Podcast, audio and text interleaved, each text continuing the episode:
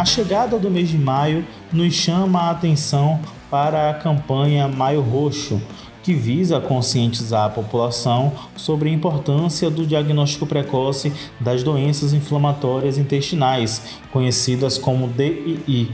Por isso, neste episódio do podcast do portal Muita Informação, nós vamos falar com o gastroenterologista Flávio Feitosa, que atua no Hospital Aliança da Rede Dor. Neste episódio, nós vamos falar sobre a importância do diagnóstico precoce, sobre as consequências de um início tardio do tratamento. E para começarmos, doutor Flávio, eu já queria que você trouxesse para os nossos ouvintes o que são essas doenças inflamatórias intestinais e qual é a sua prevalência atual, tanto no Brasil como no mundo.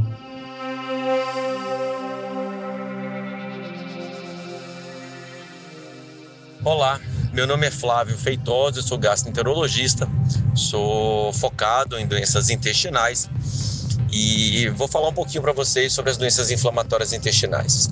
As doenças inflamatórias intestinais são representadas pela doença de Crohn e a retocolite ulcerativa. A doença de Crohn pode acometer qualquer parte do trato gastrointestinal, da boca ao ânus, enquanto que a retocolite ulcerativa, como o seu próprio nome diz, costuma acometer apenas o reto e o cólon. São doenças é, relativamente raras na população, com incidência em torno de 30 pacientes em cada 100 mil habitantes, ou seja, 30 novos diagnósticos em um ano em cada 100 mil habitantes, mas a prevalência é muito maior do que isso e, infelizmente, a gente tem acompanhado prevalências cada vez maiores é, das doenças inflamatórias intestinais, em especial no nosso estado. Muito se fala que essas doenças elas são mais prevalentes na região sul e sudeste do Brasil. Isso é verdade? E por que isso ocorre? As doenças inflamatórias intestinais são mais comuns no sul e sudeste do país, primeiro por conta de uma capacidade de diagnóstico melhor. É, existem mais médicos no sul e sudeste, existem mais gastroenterologistas no sul e sudeste e mais gastroenterologistas focados em doença inflamatória intestinal mas a incidência e prevalência por si só é maior nessas regiões do que no norte e nordeste do país. Algumas explicações para isso são plausíveis. Primeiro, é, são doenças que acometem mais a população branca do que a população negra. Em segundo lugar, acometem mais populações de cidades do que as populações que vivem no meio rural. Então, essas, esses dois pontos talvez expliquem a diferença real de incidência e prevalência das doenças entre o sul e o norte do país. Como sabemos, doutor Flávio, a doença de Crohn é uma das doenças inflamatórias intestinais mais comuns. Você pode nos explicar como ela se manifesta no nosso organismo? É muito difícil dizer qual a mais comum ou a mais grave das duas doenças, entre doença de Crohn e retocolite ulcerativa. A doença de Crohn, por acometer qualquer parte do trato gastrointestinal, da boca, o ânus, ela pode produzir qualquer tipo de sintomatologia, mas o sintoma mais comum da doença de Crohn é a dor abdominal. O segundo sintoma mais comum é a diarreia. Depois vem a perda de peso, a anemia, a fadiga, cansaço, distensão abdominal, entre outros sintomas. A doença de Crohn também pode é, evoluir para estenose e fístulas, que são alterações graves na parede do intestino, acometendo e impactando de forma muito intensa o funcionamento do nosso intestino de forma saudável. É, então, são diversos os sintomas que a doença de Crohn podem, pode produzir. É, é uma doença de cunho imunológico, ou seja, é o sistema imunológico que agride o nosso intestino. Então, a base, a raiz da doença de Crohn, na verdade, não está no intestino doente, mas no sistema imunológico doente. É lógico que isso adoece o intestino de forma prioritária e majoritária. A sintomatologia é relacionada ao intestino, ao trato gastrointestinal como um todo, mas a essência da doença está no sistema imunológico. Outra doença inflamatória intestinal é a colite ulcerativa. Como ela se caracteriza? A retocolite ulcerativa costuma acometer do reto é, em direção ao cólon. Então ela começa no reto, pode acometer o sigmoide, pode acometer o cólon esquerdo, o cólon descendente, o cólon transverso, o cólon ascendente e o seco. Então, ela pode se é, manifestar tanto como uma retite, ou seja, uma doença muito bem localizada no reto, como uma retossigmoidite, ela pega o reto sigmoide, ou uma colite esquerda, pega o lado esquerdo de todo o colo, incluindo o reto, ou uma, é, uma, uma pancolite, uma colite extensa, quando você tem todo ou quase todo o colo acometido pela doença. Também é uma doença de cunho imunológico, em que o sistema imunológico agride o nosso colo. A principal manifestação clínica da retocolite ulcerativa, diferente da doença de Crohn, é a diarreia a diarreia com sangue e muco. Lógico que o paciente pode ter desconforto e dor abdominal, distensão, perda de peso, anemia, como tem na doença de Crohn, mas o principal sintoma da retocolite ulcerativa é a diarreia invasiva, ou seja, a diarreia com sangue e muco. Além desses dois tipos que nós falamos, existe algum outro tipo de doença inflamatória intestinal que mereça a nossa atenção? Existem diversos tipos de doença inflamatória intestinal, mais raras do que, ainda do que a retocolite ulcerativa é, e a doença de Crohn, como por exemplo a colite eosinofílica, a colite é, microscópica, é, entre outros tipos de colite ainda mais raros, mas acho que as duas doenças mais comuns, mais agressivas e que merecem realmente nossa atenção é a retocolite ulcerativa e a doença de Crohn. Talvez nessa, nesse, nesse ponto vale a pena a gente lembrar que outras doenças podem mimetizar a retocolite ulcerativa e a doença de Crohn. Por exemplo, as colites infecciosas podem se parecer com a doença de Crohn, ou seja, uma colite por HIV, uma colite é, por, uma, um, por um parasita, por uma parasitose, uma colite pelo Clostridium difficile, se, se parecem muito é, com as doenças inflamatórias intestinais e não são doenças inflamatórias intestinais, são doenças infecciosas. Outra doença que costuma se parecer muito com a retocolite ulcerativa e a doença de Crohn é o câncer de cólon. Então a gente também precisa ficar atento a esses diagnósticos diferenciais, não doenças inflamatórias intestinal, dessas duas doenças inflamatórias intestinais são mais comuns.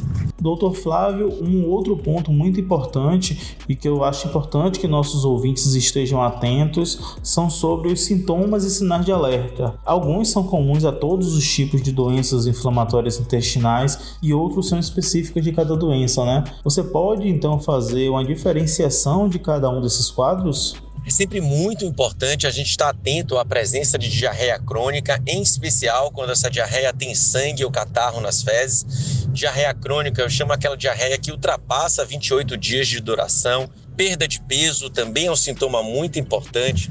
Fadiga excessiva, e principalmente a duração dos sintomas, né? Ter distensão abdominal durante um dia é uma coisa, ter distensão abdominal durante seis anos é outra coisa. Então, os pacientes, à medida que vão cronificando os sintomas, que esses sintomas vão persistindo, eles precisam ser avaliados por um gastroenterologista. É muito difícil você diferenciar a doença de Crohn da retocolite ulcerativa simplesmente pela sintomatologia. Mas, como eu disse agora há pouco, a doença de Crohn costuma dar mais dor abdominal, enquanto enquanto que a retocolite ulcerativa costuma dar mais diarreia. Doutor, eu gostaria que você falasse também sobre essa relação entre a doença inflamatória intestinal e o câncer coloretal. Quem é diagnosticado com a DII, ela terá câncer de intestino ou há meios de evitar isso? Uma das evoluções mais dramáticas que podem acontecer na doença inflamatória intestinal é a evolução para câncer coloretal. Toda doença de Crohn que acometa pelo menos um terço do cólon e toda retocolite ulcerativa que acometa pelo menos o reto sigmoide ou o reto sigmoide e o cólon descendente, ou seja, o pedaço final do cólon, também pode evoluir para câncer de cólon. É, as displasias, ou seja, as lesões que antecedem o câncer na doença inflamatória intestinal, infelizmente não são iguais às que acontecem na população geral, ou seja, o câncer comum. Essas displasias habitualmente acontecem em lesões que são lesões planas, mais difíceis de serem diagnosticadas pela colonoscopia e que exigem um treinamento do endoscopista muito maior do que para diagnosticar as lesões neoplásicas cancerígenas na população geral. De tal sorte que as colonoscopias feitas com o objetivo de avaliar câncer em paciente com doença inflamatória intestinal precisam ser feitas com colonoscopistas experientes. O risco habitualmente começa após oito anos do diagnóstico de doença, com uma exceção se o paciente tiver CEP, colangite esclerosante associada ao diagnóstico do inflamatório intestinal, aí desde o primeiro ano do diagnóstico, esse risco de câncer já existe.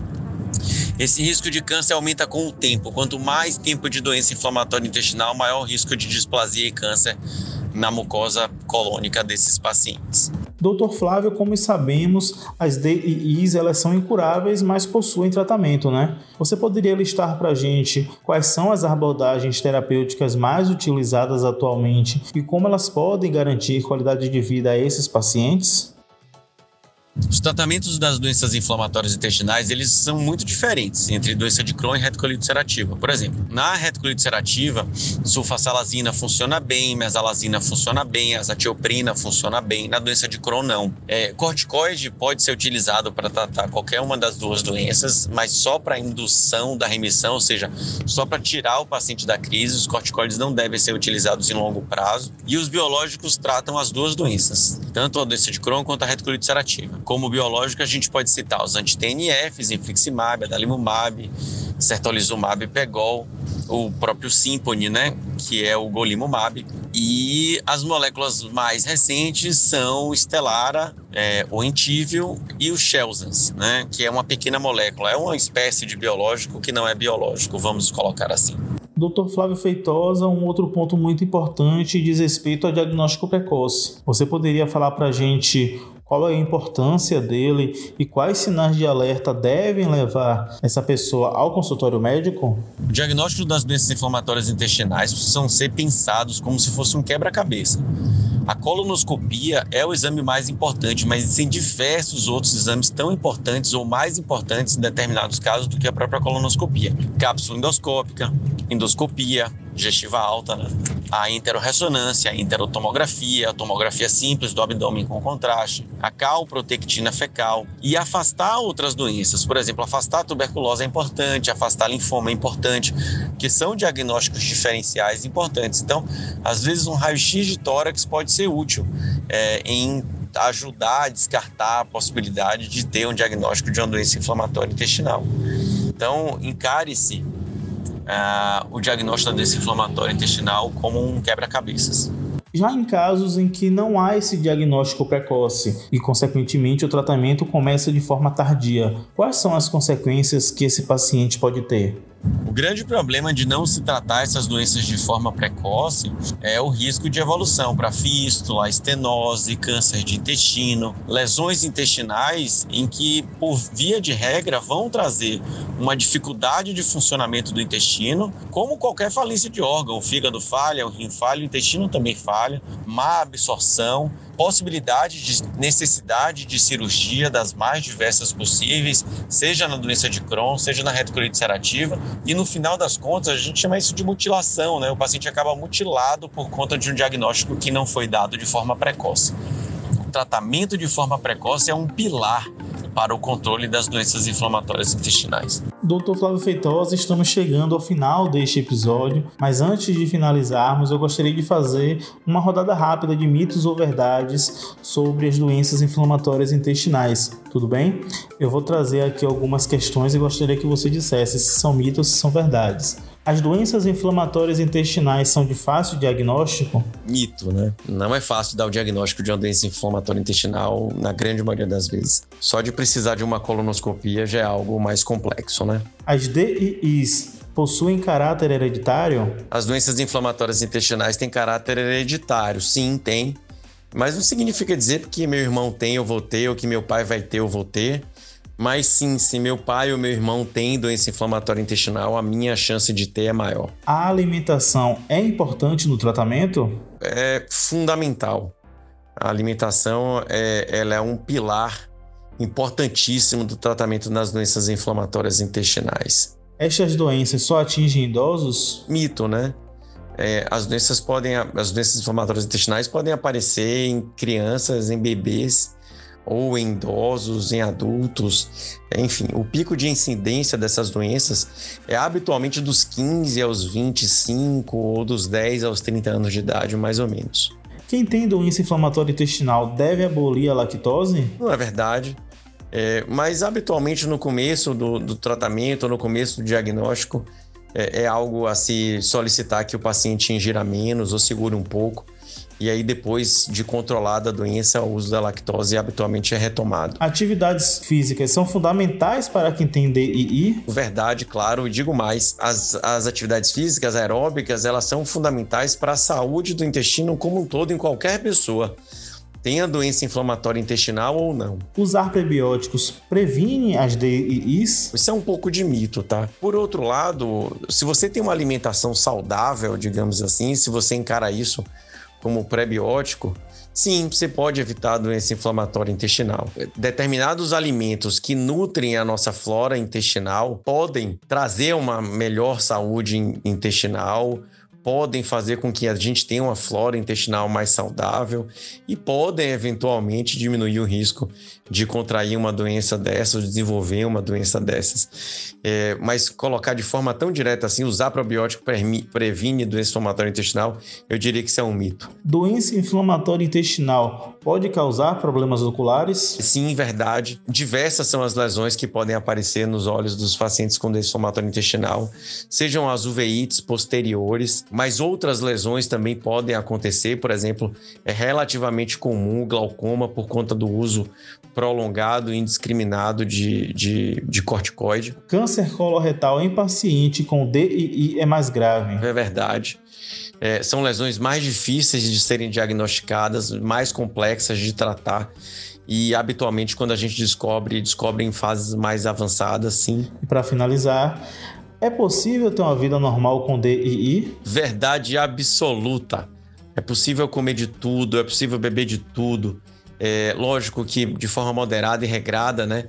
Mas todos os tipos de alimentos e todos os tipos de bebidas podem ser ingeridos por um paciente que esteja é, com a sua doença inflamatória intestinal em remissão. Então dá para ter uma vida normal, dá para ter uma vida bacana é, mesmo tendo um diagnóstico tão complexo quanto esses. Doutor Flávio Feitosa, muito obrigado pela sua participação neste episódio do podcast do portal Muita Informação. Como você sabe, é sempre muito importante falar sobre temas que são caros à população, que são caros, sobretudo, à saúde da população. E agradecemos muito por termos tido a oportunidade de sanar algumas dúvidas, de ajudar os nossos ouvintes a saber mais sobre as doenças inflamatórias intestinais. Mais uma vez, muito obrigado, Dr. Flávio Feitosa, e até uma próxima. Um abraço a todos. É, aproveito para agradecer ao portal é, Muita Informação pelo convite para a gente estar tá debatendo aqui né, sobre um tema tão caro e tão relevante para a saúde da população. Um abraço a todos. Siga a gente nas nossas redes sociais e até o próximo podcast.